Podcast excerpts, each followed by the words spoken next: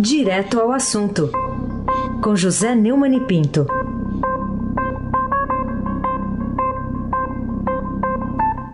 Neumani, bom dia.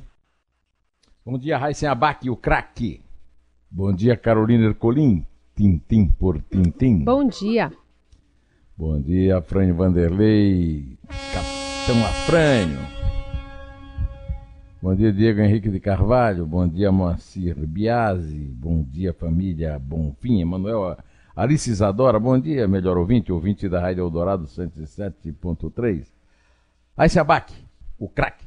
Neumann, vamos começar. Eu queria uma análise sua da, do, da íntegra que foi publicada no blog do Fausto Macedo, aqui no portal do Estadão, a delação premiada que foi feita à Polícia Federal do ex-ministro Antônio Palocci, alguém que já foi da, do alto escalão do PT.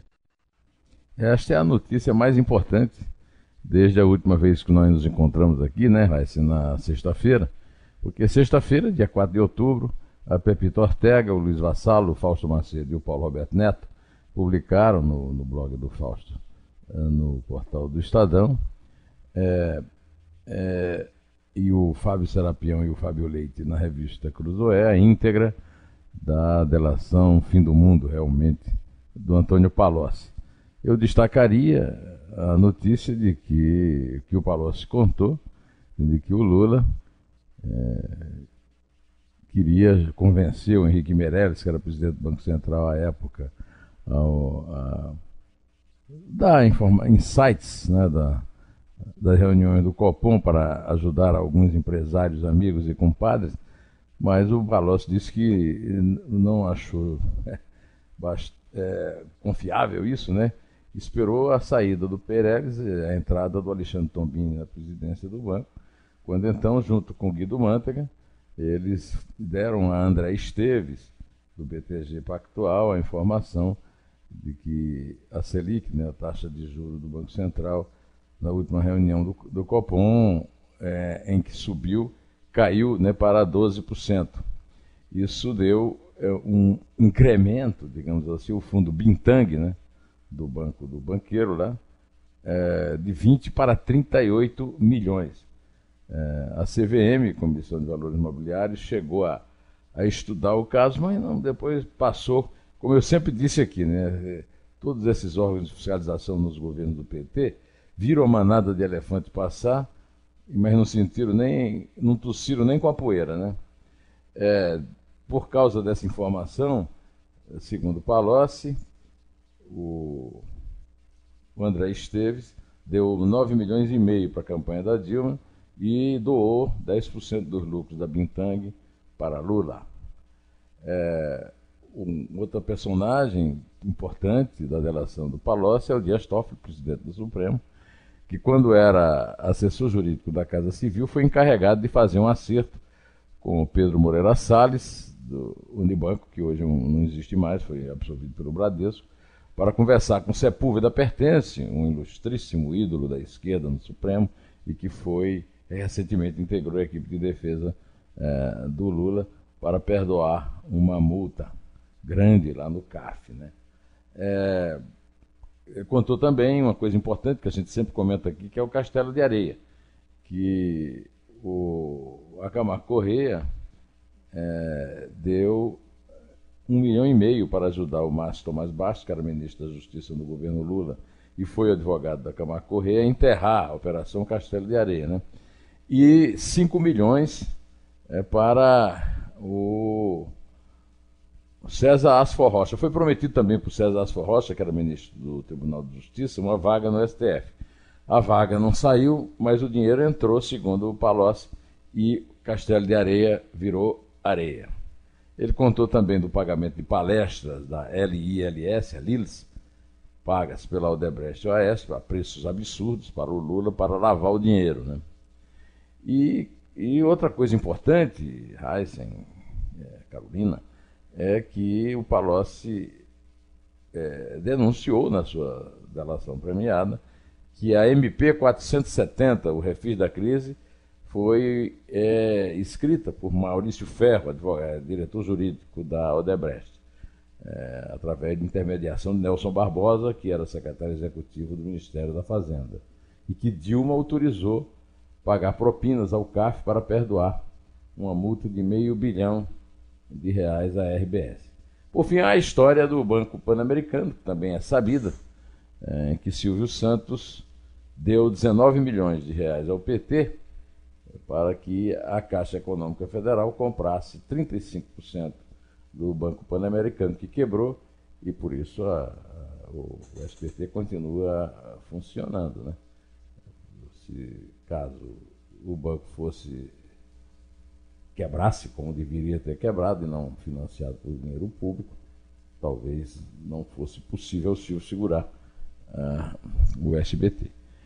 É, a, a, delação do Palocci é histórica.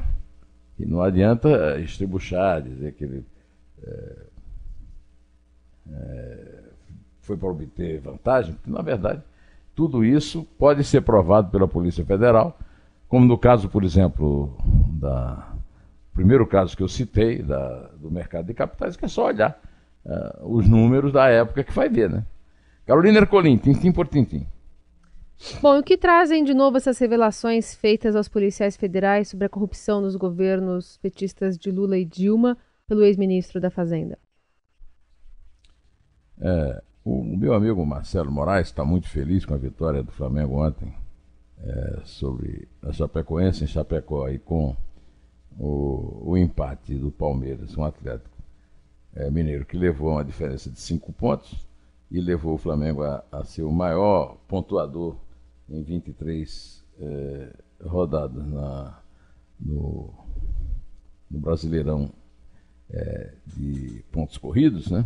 E também o Almirante Nelson. Alô, Almirante Nelson, curta bem essa, essa, essa, esse, essa combinação de resultados. O, o, Marcelo escreveu e foi publicado no, na coluna do Estadão é, da sexta, dia 4, que o anexo da delação de Antônio Palocci no qual ele explica o loteamento da máquina pública pelo governo Lula, 2003 a 2010, já é considerado por integrantes do Judiciário e do Congresso uma narrativa histórica sobre a estrutura que o PT e vários partidos políticos, inclusive, ele disse parte do PSDB, eu diria inclusive o PSDB, montaram para desviar recursos públicos uma aula sobre a anatomia de um crime, na expressão de um membro do STF, especialmente quando o relato do ex-todo-poderoso ministro petista é cotejado com o acervo do julgamento do mensalão.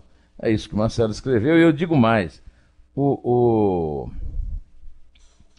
o, o, o, Palocci não era um qualquer. Palocci era um altíssimo. É, como é que se chama? Como é que chamava mesmo? É, é quadro, é um quadro altíssimo do PT ele foi é, prefeito de Ribeirão Preto, ministro do Planejamento, é, desculpe, ministro da Economia eh, no primeiro governo Lula, caiu por corrupção, é, chefiou a camp primeira campanha da Dilma, foi poderosíssimo chefe da Casa Civil da Dilma e era o grande interlocutor de Lula com os empresários, principalmente os banqueiros. Daí as informações que elas trazem, que ele traz na sua delação, para é, ah, digamos assim, ornar do, dois setores que não foram atingidos com tanta ah, com tanta ah, insistência pela Lava Jato, né? Os banqueiros né? e o alto judiciário. Aí se abaque o craque. Outro assunto, Neumann, é, por que, na sua opinião, o presidente da Câmara, o Rodrigo Maia, atacou, foi até com muita virulência, o pacote anticrime do ministro da Justiça Sérgio Moro, numa entrevista que ele deu à Folha de São Paulo. Ele disse à Folha de São Paulo: Acho que o ministro Sérgio Moro tenta, como sempre, a estratégia permanente dele, a estratégia de um pouco de pressão de tentar acuar as instituições democráticas desse país. Ele se refere a, ao, ao, ao pacote anticrime do Moro. Ele está certamente agindo em defesa eh, da, da, dos próprios interesses. O Moro em nenhum momento tentou acuar nenhuma instituição democrática. O Moro é ministro da Justiça e da Segurança Pública. Tem todo o direito de apresentar um pacote é, em nome do Poder Executivo. O Congresso vota o pacote como quiser, emenda onde quiser. Se o presidente vetado pode derrubar o veto, quer dizer, o Rodrigo Maia está cansado de saber disso. É, além disso, ele criticou o Moro pela, por colocar a prisão em segunda instância em projeto de lei que parece mais uma vontade de desgastar o parlamento do que uma vontade de aprovar o projeto. Na verdade, o, o parlamento se desgasta pela sua própria ação e pelo fato de ter um presidente da Câmara é, completamente suspeito, ele é o Botafogo, o propinoduto da Petrobras, e completamente desmoralizado. O, o, o, Maia teve 75 mil votos, se elegeu no rabo da gata, como se diz lá em Campina Grande, é, para a Câmara, e num acordo espúrio com partidos da oposição, do governo, todos misturados, e com a bênção é, em surdina do Onix Lorenzoni, o chefe da Casa Civil é, do, do Bolsonaro. É, o, o próprio Maia se refere a isso quando lembra que as 10 medidas contra a corrupção foram rejeitadas numa madrugada. O que a Câmara é, tem que se lembrar é que ela representa o povo. E a opinião do povo, neste momento, pelo que eu saiba, não coincide com a dele, com a do Centrão e com a da Câmara. Carolina Ercolim. Tintim por tintim.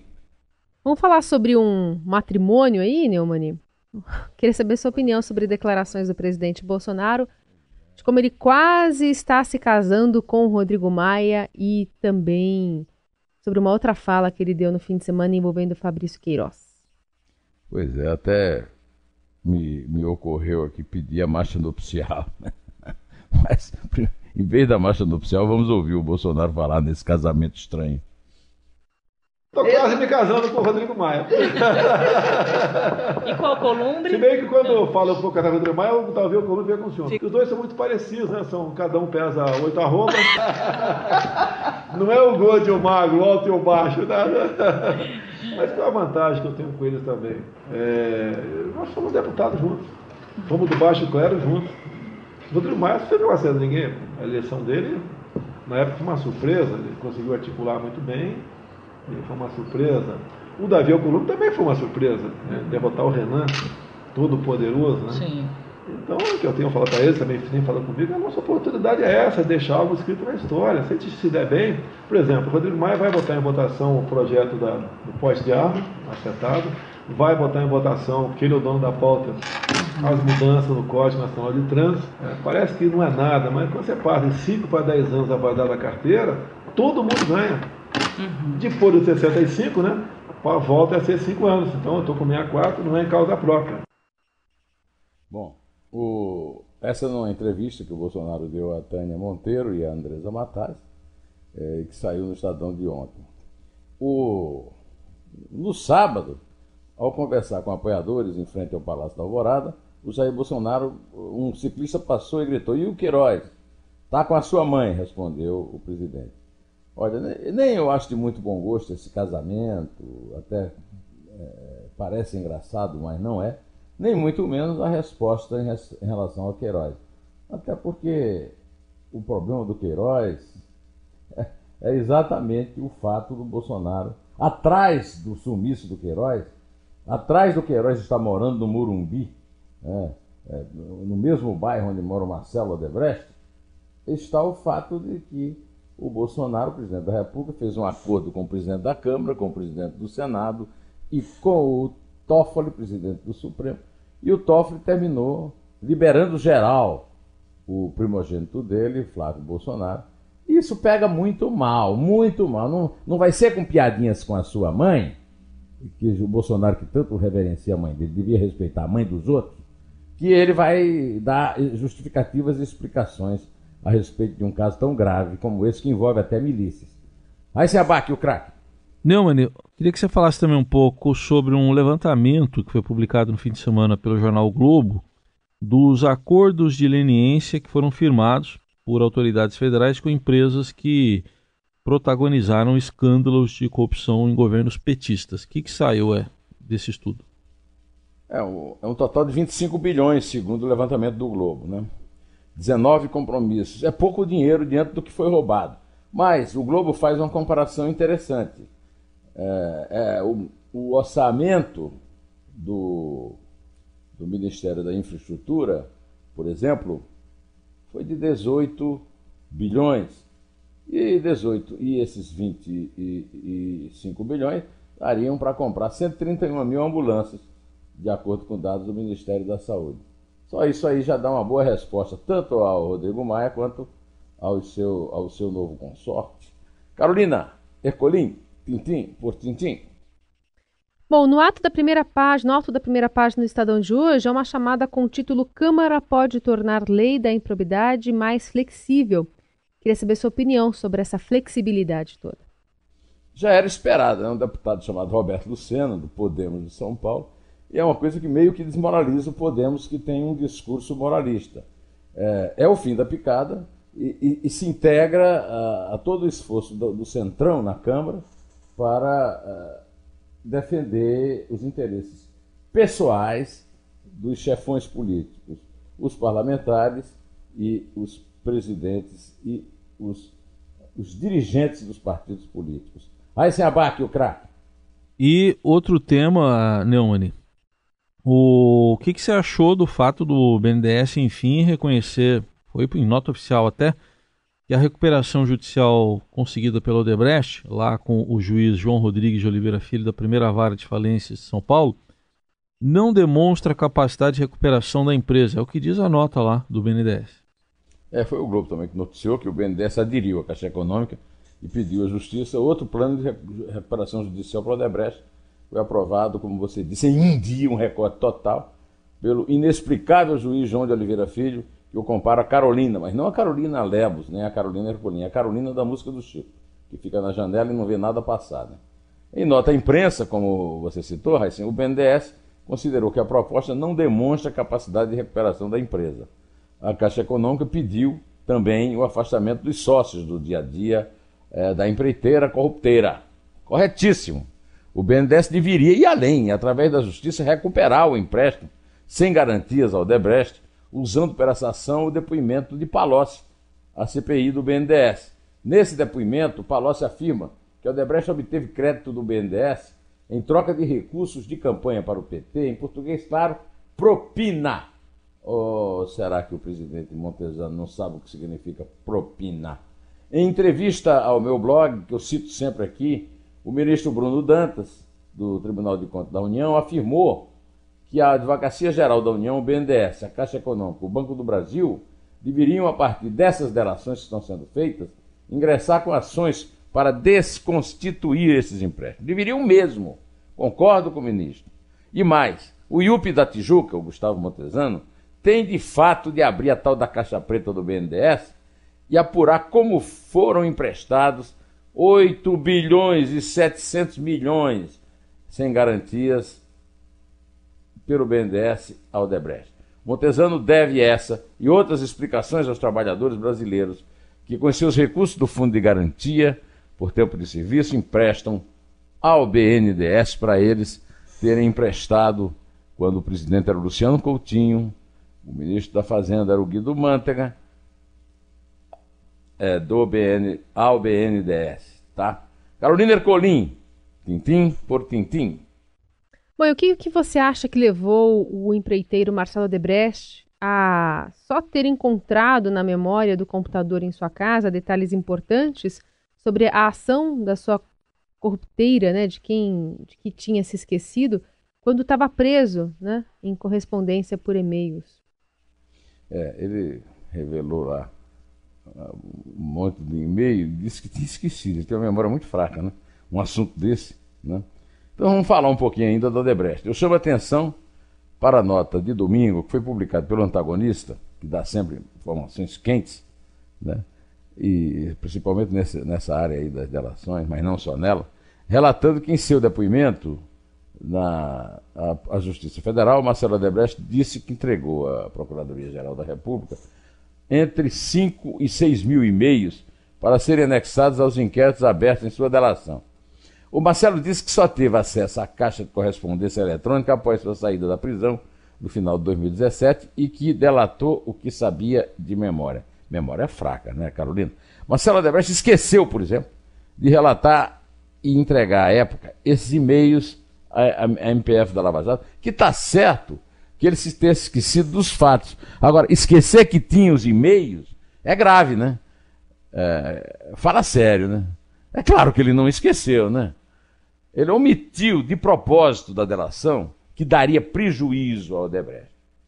Falando sem rodeios, ele omitiu onde tinha a receber, onde tinha possibilidades de negócio para sua empreiteira corrupteira. No Ministério Público está aberta uma discussão de forçar uma nova delação dele, ou então anular os benefícios por omissão deliberada. Eu concordo absolutamente com quem defende essas teses na Procuradoria-Geral da República. É, por esse simples motivo, eu até, como sou muito esquecido, nos meus 68 anos de idade, né, eu até posso aceitar que ele tenha esquecido detalhes que estavam nos meus. Agora, esquecer 5 mil a 6 mil e-mails, dizer que não permitir, inclusive, que, que, o, os promotores abrissem essas caixas, isso deve ser cobrado porque ele não cumpriu uma coisa importante da delação premiada. E eu acredito, acredito, reafirmo e quero terminar esse programa com esse novo lema. Né? Eu tenho um lema que só a verdade nos salvará. Só o fim dos corruptos salvará o Brasil. Só o fim dos corruptos salvará o Brasil. E para isso é preciso que tome as atitudes que a gente está querendo que tome com essas empreiteiras corrupteiras. Carolina Ercolim pode contar à vontade, porque agora eu vou ficar aqui com Isabel e o Arthur curtindo a beleza e o amor. Hum. Vamos lá então. É três? É dois? É um. Em pé.